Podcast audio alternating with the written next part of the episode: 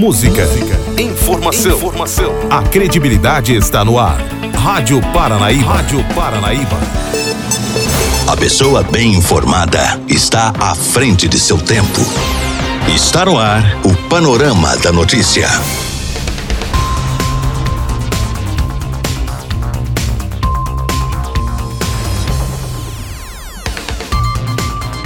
Olá para você, boa tarde. Hoje é segunda-feira, 16 de maio de 2022. Está no ar mais um Panorama da Notícia, atualizando o que foi informação durante o fim de semana para você em Rio Paranaíba e toda a região. Eu sou Gilberto Martins e a partir de agora eu te faço companhia aqui na sua Rádio Paranaíba.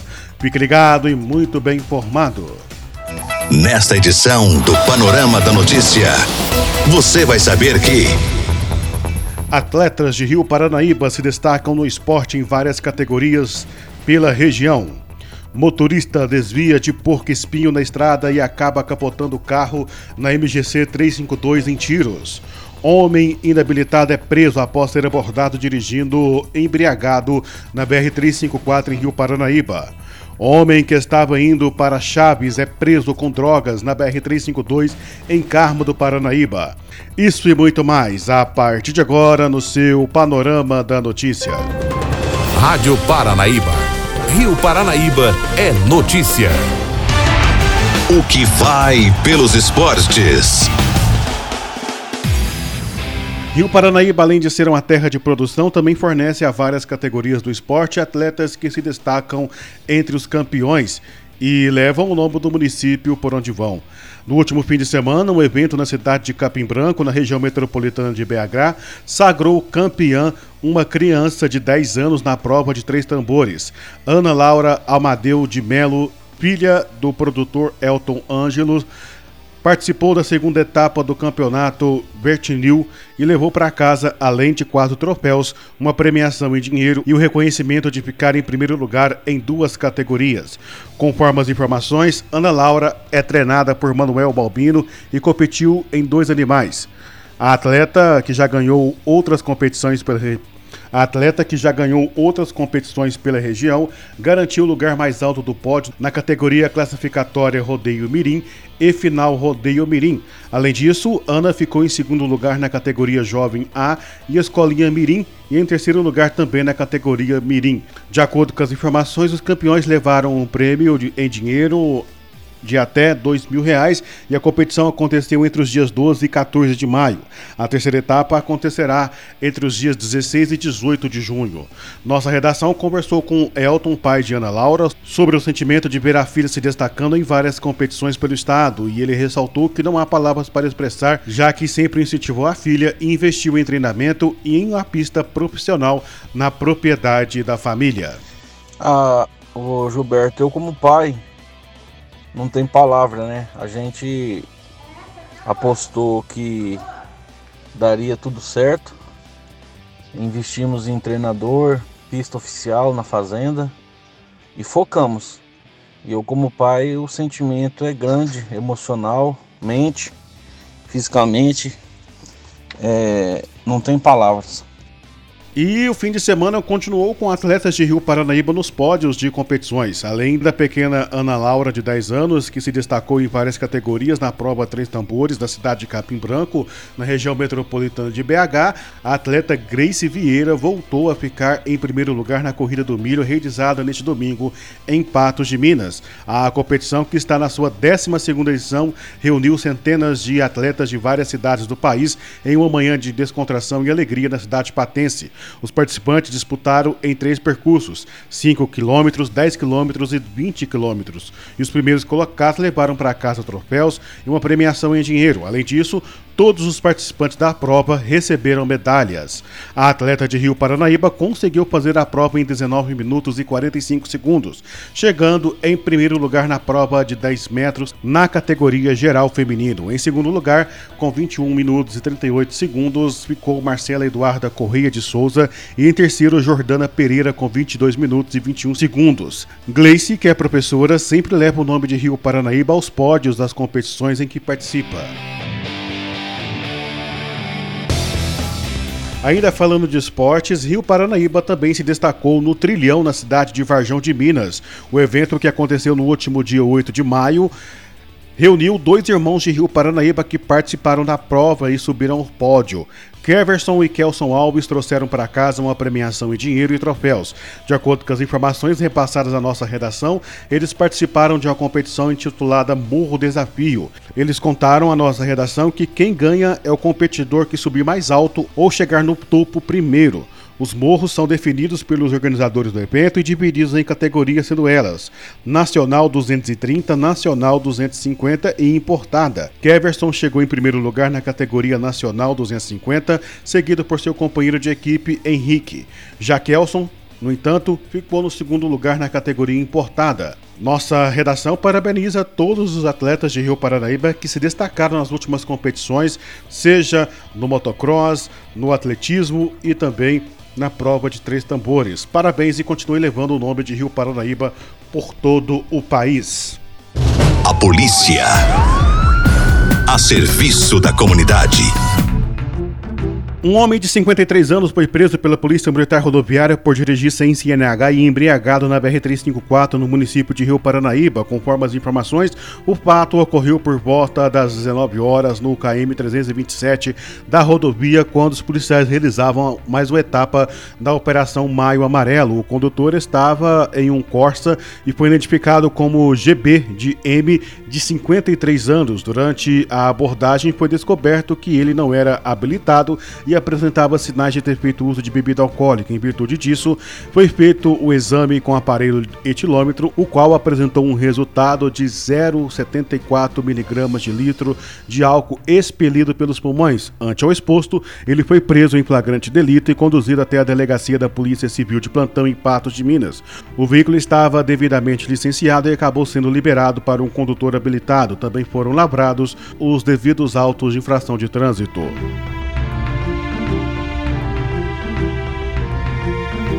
Agora na BR-352 em Carmo do Paranaíba, um homem de 40 anos foi preso pela Polícia Militar Rodoviária por tráfico de drogas na tarde do último sábado. De acordo com as informações, eles realizavam mais uma etapa da Operação Maio Amarelo quando visualizaram uma motocicleta de cor vermelha se aproximando do local da Blitz e retornando em baixa velocidade.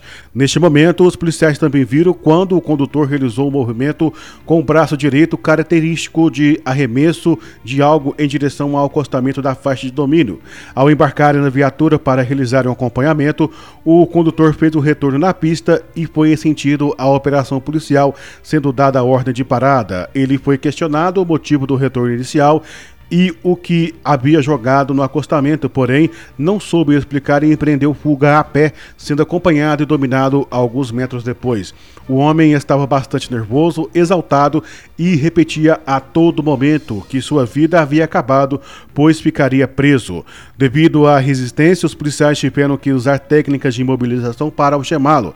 Após ser contido, o homem foi identificado como MMDS de 40 anos e estava em uma motocicleta Honda CG 160 Titan.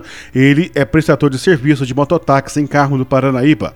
Os policiais então retornaram ao local em que o homem havia dispensado algo e localizaram um invólucro com seis pedras de substância análogas a crack envolvidas em um papel alumínio prontas para o comércio. Também foi feita busca pessoal e localizado em um bolso a quantia de 360 reais em notas e moedas. O abordado disse que estava indo para o distrito de Chaves, no município de Rio Paranaíba, não declarando o motivo do deslocamento. Perante testemunhas, ele acabou confessando ser o proprietário da droga. Diante disso, a motocicleta foi apreendida já que era usada para o tráfico de drogas. Além disso, a droga e o dinheiro também foram recolhidos e o homem foi preso em flagrante delito, sendo levado para a delegacia de plantão em Patos de Minas. Rádio Paranaíba. Destaques da região do Alto Paranaíba.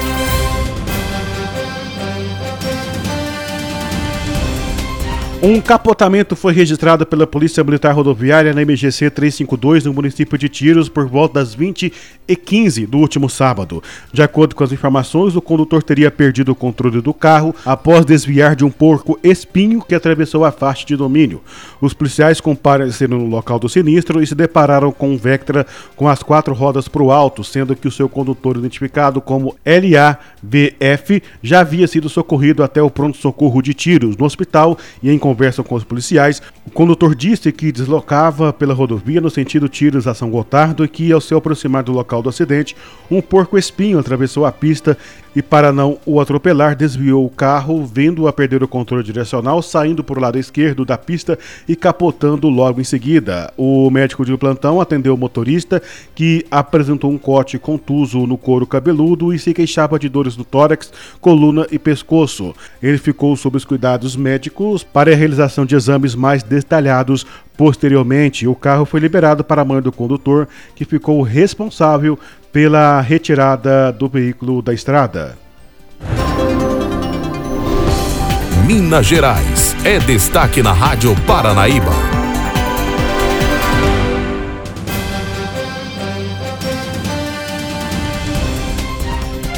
Minas Gerais pode registrar temperaturas negativas ao longo da semana. Confira a previsão já pode tirar a blusa de frio do armário. E aqui, não é casaquinho não, viu? Pode pegar aquela mais reforçada, porque vai esfriar bastante em Minas nessa semana. Em algumas partes do estado, a previsão é inclusive de temperaturas negativas. Isso por causa de uma massa de ar frio que vai passar por aqui nos próximos dias e vai derrubar as temperaturas. A expectativa é de queda de até 10 graus em algumas regiões. Mas antes do frio, que deve apertar mesmo a partir de quarta, vai ter chuva. Quem detalha é o meteorologista do Instituto Nacional de Meteorologia, Claudemir de Azevedo. A semana começa com céu nublado e ocorrências de chuvas em grande parte do estado de Minas Gerais. Isso porque áreas de instabilidade é, favorecem o aumento das nuvens e ocorrências de chuvas. Além das chuvas, as temperaturas ao longo da semana devem sofrer um forte declínio em função do avanço de uma massa de ar polar sobre o estado de Minas Gerais. Consequentemente, temos aí perspectiva de recorde de frio sobre o estado de Minas Gerais como um todo. E especialmente a Serra da Mantiqueira pode é, registrar temperaturas negativas ao longo da semana e na capital mineira também, temperaturas bastante baixas é, ao longo do, do, da semana, especialmente entre quarta e quinta-feira, frio intenso em Belo Horizonte e toda a região metropolitana. Repórter Alessandra Mendes. Hora da merenda, a importância da escola na alimentação das crianças e adolescentes. Dia de Renan Moraes Salles, de 14 anos, começa às 5 da manhã, quando ele segue para a escola na zona rural de Chapada do Norte, no Vale do Jequitinhonha. Ali ele assiste às aulas do nono ano, à espera do intervalo. O almoço servido no meio da manhã é a certeza de que ele fará pelo menos uma refeição no dia. A 500 quilômetros dali, às 6 da manhã, Cristiane Souza, de 9 anos, e o irmão Isaac, de 8, vão para um projeto sem fins lucrativos que acolhe crianças e adolescentes no contraturno da escola no bairro Madre Gertrudes, em Belo Horizonte. É ali que Cristiane e Isaac recebem a primeira refeição do dia. Lá eu sei que eles vão tomar café da manhã, sei que eles vão almoçar, comer uma fruta, porque não é todo dia que a gente tem um pão dentro de casa, não é todo dia que a gente tem uma fruta dentro de casa. É, eu não tenho. Eu sei que lá eles comem isso. Então por isso que eu evito deixar eles faltar, Aí eu sei que eu tenho que manter mesmo só a janta e o final de semana. A garantia de comida no prato na hora do intervalo nas escolas públicas brasileiras é parte do Programa Nacional de Alimentação Escolar de 2009, que atende cerca de 40 milhões de alunos brasileiros, da creche à educação de jovens adultos. Repasses são feitos pela União aos estados e municípios para a compra da merenda. O propósito é garantir que crianças como Renan, Cristiane e Isaac tenham acesso a refeições nutritivas. De acordo com o Anuário do Observatório da Alimentação Escolar, publicado em dezembro, a falta de oferta regular de comida nas escolas leva à fome. O almoço e a janta servidos nos colégios são a única refeição do dia para muitas crianças e adolescentes. Segundo o IBGE, 14 milhões das 54 milhões de pessoas em situação de extrema pobreza no Brasil têm menos de 14 anos. Situação parecida vive a auxiliar de cozinha Raquel Pereira da Silva, de 37 anos, moradora do bairro Boa Vista, em BH. Mãe de seis crianças e adolescentes com idades entre 2 e 19 anos e grávida de seis meses do sétimo filho, ela se desdobra para alimentar a família com os auxílios dos governos municipal e federal, cerca de mil reais por mês. No prato, só o básico. Carne não é uma opção. Só come só quando eu recebo. Quando eu recebo meu negócio, meu dinheiro da Bolsa Família, nós comemos. Quando não tem, eu compro ovo mesmo. E pronto, nós passamos a comer ovo. Até que o ovo também já subiu para 20 reais, né? Então agora eu vou comer agora mais é o quê? Verdura. A opção por um alimento ao invés de outro para diminuir custos, como trocar a carne pelo ovo, é fruto da insegurança alimentar moderada como esclarece a professora Luana Caroline dos Santos, do Departamento de Nutrição da UFMG. A insuficiência alimentar, ela tem três níveis. Tem desde a insuficiência alimentar leve, quando a família tem uma certa preocupação é, sobre a presença, disponibilidade de alimentos no dia seguinte, na semana seguinte, há uma mudança da escolha dos alimentos. Então, há uma redução da qualidade. Então, ao invés da, da família optar pelo consumo de carnes, ela faz a troca pelo consumo de ovos. Na insuficiência alimentar moderada, a família já começa a fazer reduções de quantidade. E temos nesse momento de insuficiência alimentar moderada uma redução da variedade. Então a família normalmente deixa de comprar frutas, hortaliças. Quando a gente avança um pouco mais, então na insuficiência alimentar grave, já há um compartilhamento da experiência de fome suprir as lacunas da má alimentação e da escassez de ingredientes como carne, frutas e legumes nas casas é uma das diretrizes do PNAE. Na ponta do lápis e seguindo as porções diárias de carne bovina recomendadas pelo Ministério da Saúde, a auxiliar de cozinha Raquel Pereira da Silva precisaria de 390 reais por mês para garantir um bife por dia para ela, para os filhos e o marido. O valor necessário é quase oito vezes mais que os 50 reais que ela tem por mês para comprar carne. Essa é uma das carências nutricionais que a merenda pretende resolver. Matriculados na educação infantil de BH em período integral, os caçulas de Raquel comem carne pelo menos quatro vezes de segunda a sexta-feira.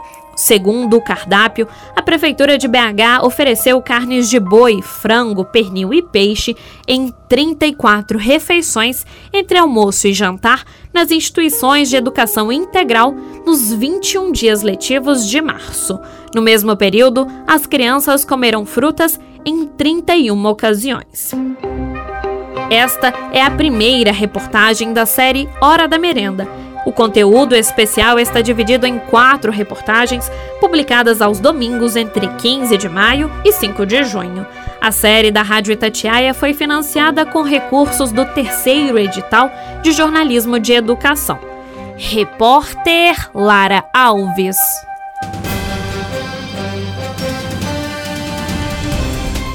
Consumidores não aceitam tolerância da Anvisa com pedaços de inseto e pelos de roedores nos alimentos pelo de rato, perna de barata, asa de mosquito. Parece receita de bruxa, mas tudo isso pode ser encontrado nos alimentos que você compra no supermercado e o mais impressionante, com índices tolerados pela Anvisa, como explica a professora de nutrição da UNA, Natália Soares. A gente tem uma legislação que foi criada em 2014 que tolera, vamos dizer assim, entre aspas, né, a presença de partes de insetos, inclusive outras coisas também, areia, pelo humano, teia de aranha. Essa legislação, ela estabelece o limite permitido.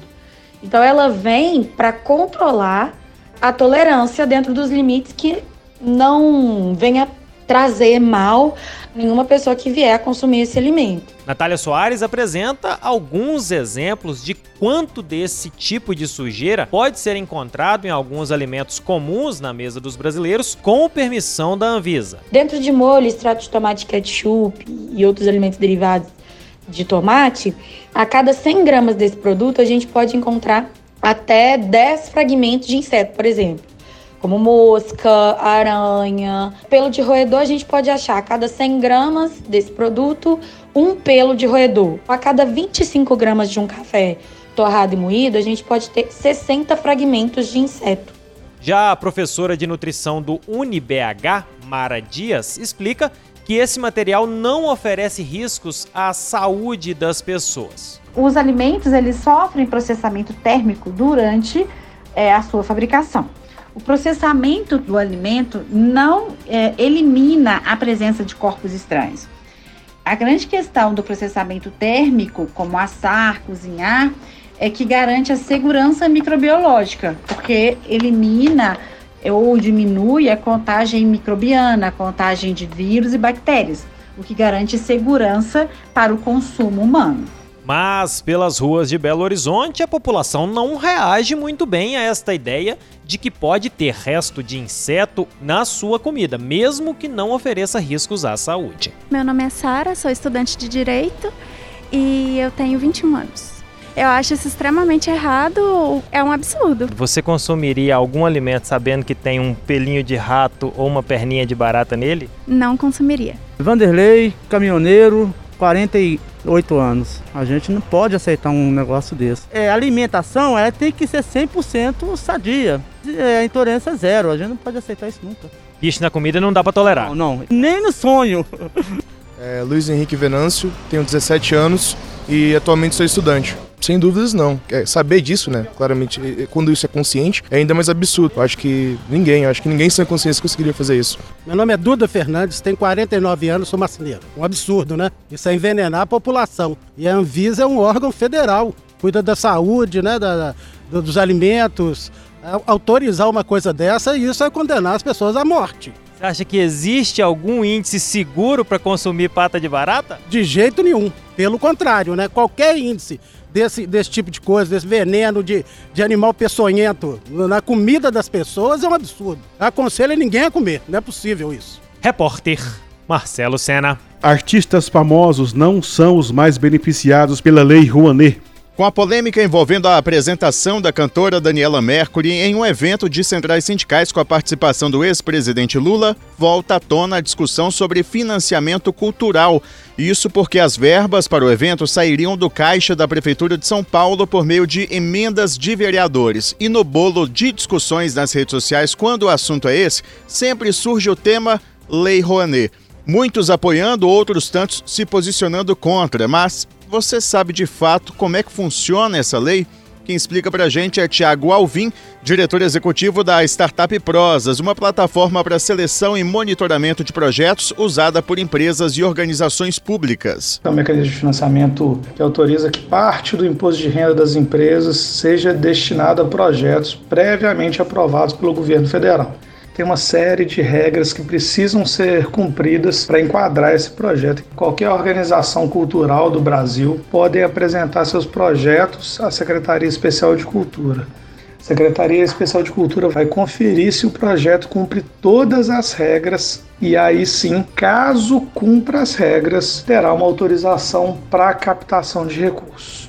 Só depois dessa autorização prévia é que os empreendedores culturais têm essa autorização para bater na porta das empresas e vão escolher os projetos que serão beneficiados. Tiago, quem pode captar recursos pela Lei Rouanet? Qualquer artista, daqueles que não são famosos até aqueles que são famosos, já tem uma carreira estabelecida? No imaginário da população fica muito a coisa do artista, né? A gente acaba lembrando aquele artista lá da novela da Globo, aquele músico famoso mas na verdade os principais beneficiários da Lei Rouanet são as grandes organizações culturais. Em Minas, os principais beneficiários da Lei Rouanet é o Instituto Cultural Inhotim, a Orquestra de Ouro Preto, o Grupo Corpo, o Grupo Galpão, o Cine Valorec na Praça 7 foi todo restaurado utilizando recursos da Lei Rouanet.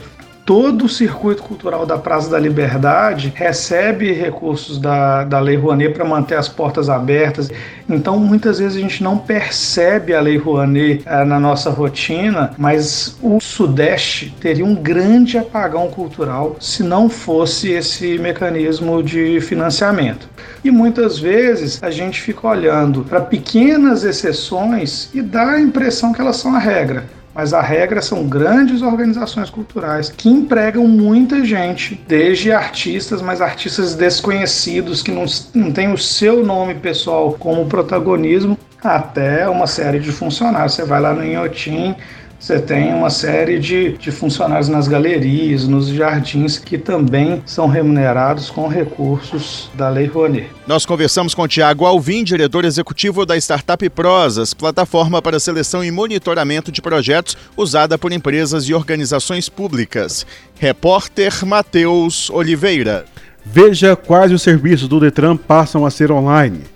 Serviços antes feitos apenas de forma presencial agora podem ser acessados no portal do Departamento de Trânsito de Minas Gerais. Quem explica é a delegada-chefe da Divisão de Habilitação do Detran, Maria Alice Faria. Está sendo oferecido pelo portal Detran é, a possibilidade do cidadão, bem como do candidato à habilitação, é, não ter aí que se deslocar para fazer essas, essas alterações que hoje são viabilizadas por meio do site. Vamos explicar então para o ouvinte quais são essas funcionalidades possíveis no site do Detran. Primeiro, para quem é candidato. O candidato pode fazer alterações, pode corrigir a pretensão de categoria. O que, que ele pode fazer online a partir de agora? Quando o cidadão for candidato à habilitação, ele poderá acessar pelo site do Detran e solicitar a sua alteração de nome, Caso, por, porventura, tenha aí, é, nesse curso do processo de habilitação, ocorrido algum fato que ensejou a alteração de seu nome, seja por porque casou, porque separou-se, ou porque também é, teve aí alguma ordem judicial alterando alguma informação de seus dados, ele poderá então fazer essa alteração de nomes, tanto dele próprio, quanto também de seus pais, pelo site e também poderá solicitar a alteração da categoria pretendida inicialmente nesse processo de habilitação. E para o condutor que já tem a habilitação, também tem uma funcionalidade que agora pode ser acessada e resolvida online. Sim, também o condutor poderá da mesma forma solicitar pelo site do Detran a alteração de seu nome, seja por qualquer um desses motivos já citados como exemplo.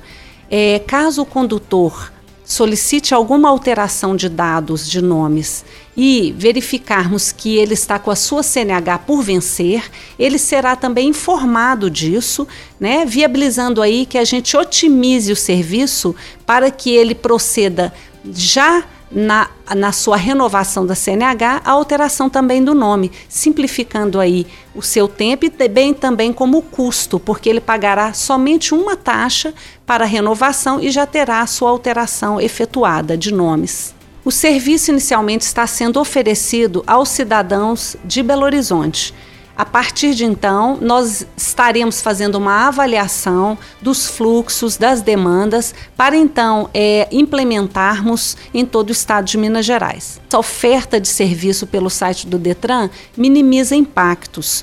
Hoje, o cidadão ele precisa agendar em Belo Horizonte, ele precisa agendar nas UAIs o comparecimento, ele tem que se deslocar a, esse, a essa UAI para proceder com esses serviços.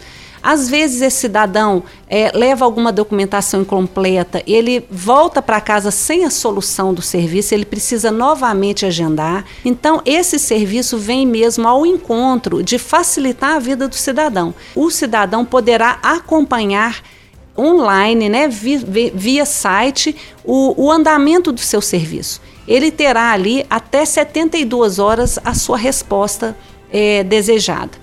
Né? E caso é, falte alguma documentação, é, ele será também orientado online, né, pelo serviço, é, da necessidade ali de ajustar essa documentação e ele terá até 30 dias para fazer esses ajustes, para então ver aí implementada a sua solicitação sem sair de casa. A taxa cobrada para alteração de dados é de R$ 144,49. Repórter João Felipe Loli.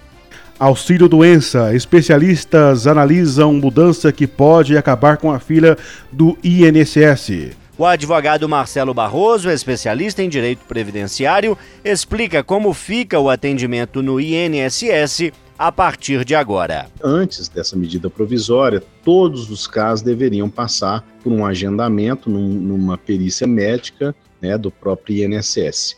Agora, com a medida provisória, é, podem ser dispensados desse, desse atendimento presencial o segurado ele vai poder apresentar os seus relatórios, os seus laudos médicos, né, independentemente do agendamento é, junto a uma perícia médica do INSS.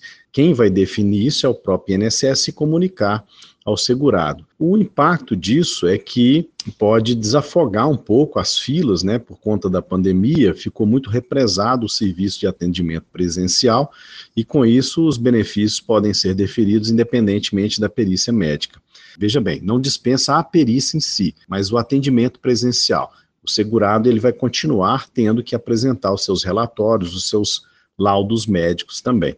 Especialista em direito previdenciário, o advogado André Luiz Pinto analisa pontos positivos e negativos desta medida. É, nós contamos hoje com mais de 700 mil pessoas aguardando a realização de uma perícia que vem demorando em torno de 66 dias para ser realizada. Em alguns lugares do Brasil em que as agências estão com um fluxo de pessoas ainda maior, esse tempo pode chegar até 90 dias de espera.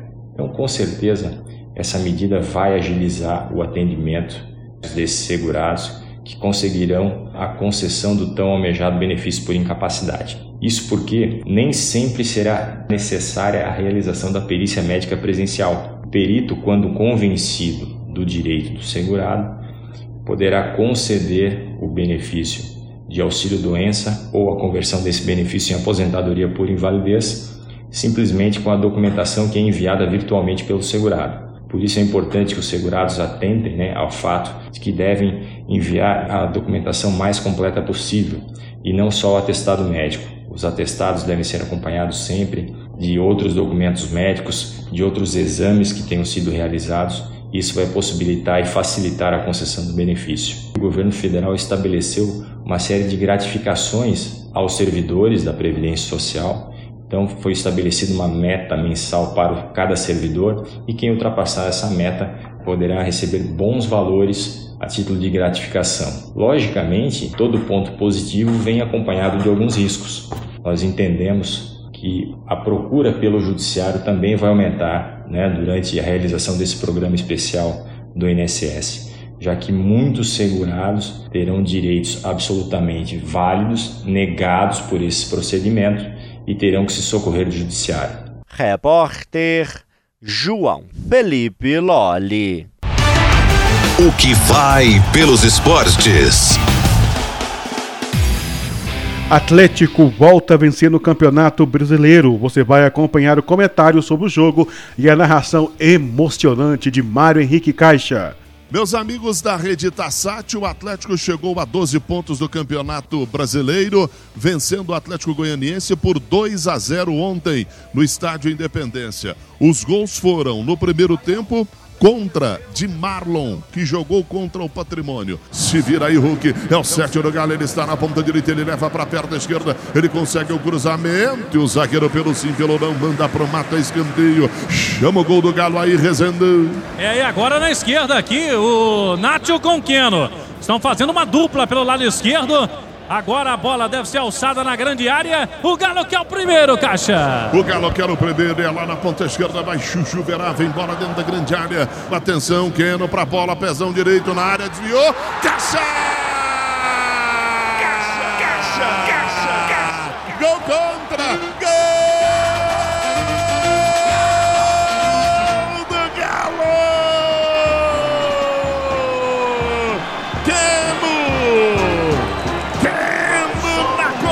Cobrança de escanteio. Jogou dentro da grande área. Uma porção de gente por lá.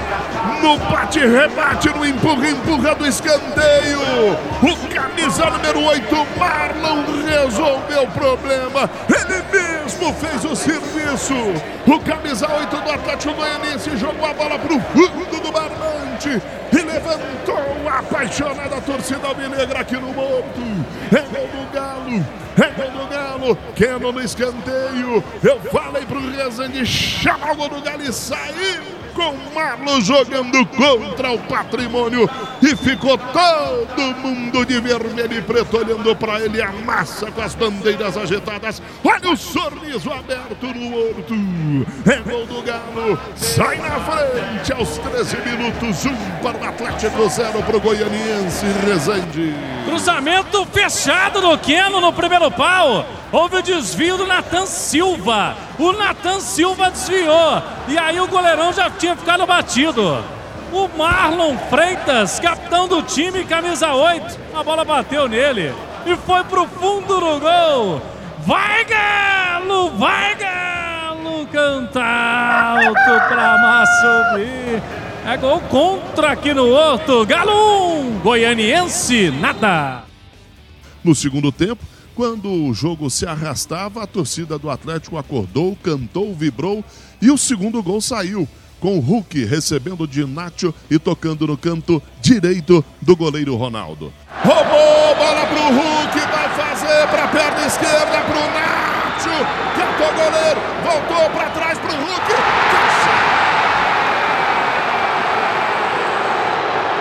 Caixa!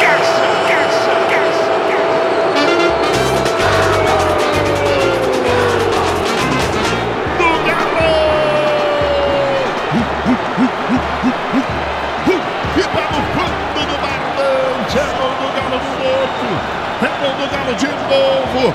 Mas joga muito. Tal do Hulk. O time acordou. A torcida veio juntos. Aí fica demais pro Atlético Goianiense. A estádio aguentou. No fundo do barbante, Hulk e Nacho. Definem, definem o jogo. Pro fundo do barbante, Hulk batendo no cantinho. Ronaldo não viu por onde ela passou. É a dupla lá na frente do Galo. Trabalhando, Nath, Hulk, Hulk. O Hulk veio naquele naipão e meteu pro fundo do barbante. Um, dois para o Atlético, zero pro Goianiense. O ouro tá comendo no Brasileirão, Damião. O que é de impressionar foi a sintonia. A sintonia da torcida com o time. Do time com a torcida.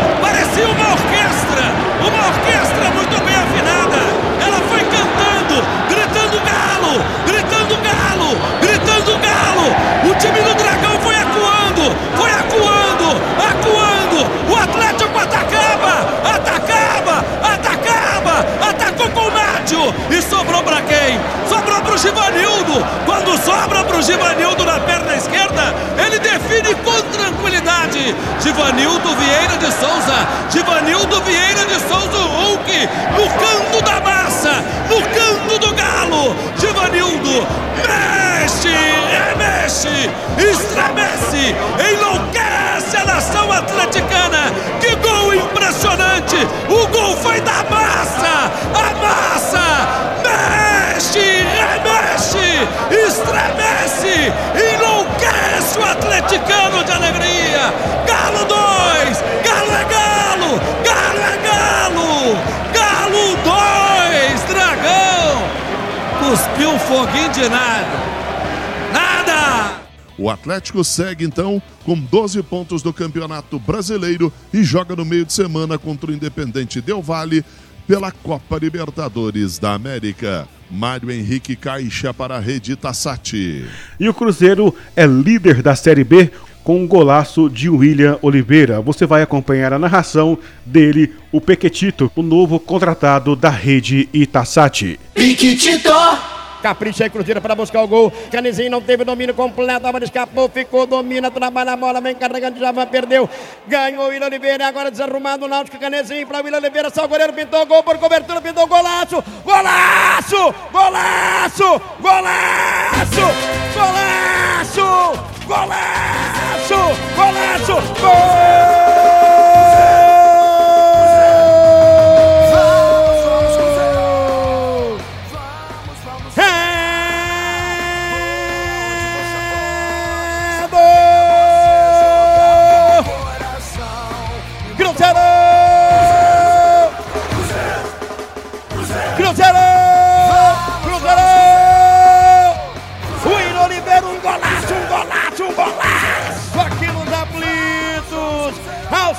38 do primeiro tempo. Abre o marcador. Aqui nos aflitos somos quem podemos ser, sonhos que podemos ter. Na frente o Cruzeiro, na frente o Cruzeiro. Um lindo gol, golaço. W Oliveira. Rede, rede, rede, rede, rede, rede. Emoção azul. Estrela pela primeira vez aqui nos aflitos. Oh, William Oliveira, assim, vai, vai, vai, vai, vai, vai, vai, vai, vai, vai. Vai, que eu tô de beira para pé, paixão e fé. Andar com o pé bom, que a fé não costuma falhar agora. Bonito Cruzeiro aqui nos aflitos. Um. Náutico zero detalhe, Rubem. O gol do merecimento, o gol de quem tá comendo a bola. O William Oliveira, ele rouba essa bola pelo meio, ela sobra pro Canezinho, o toque, a devolução pro William e cara a cara com o goleiro, a frieza de um centroavante lá dentro, fantástico Cruzeiro 1 a 0. Por aqui não tenho mais tempo, eu volto amanhã com mais informações de Rio Paranaíba e toda a região no nosso Panorama da Notícia. A você que tem ligado conosco, nosso muito obrigado. Desejamos que você tenha uma excelente tarde, um bom descanso e até amanhã. Final do Panorama da Notícia. Agora você já sabe o que está acontecendo no Brasil e no mundo.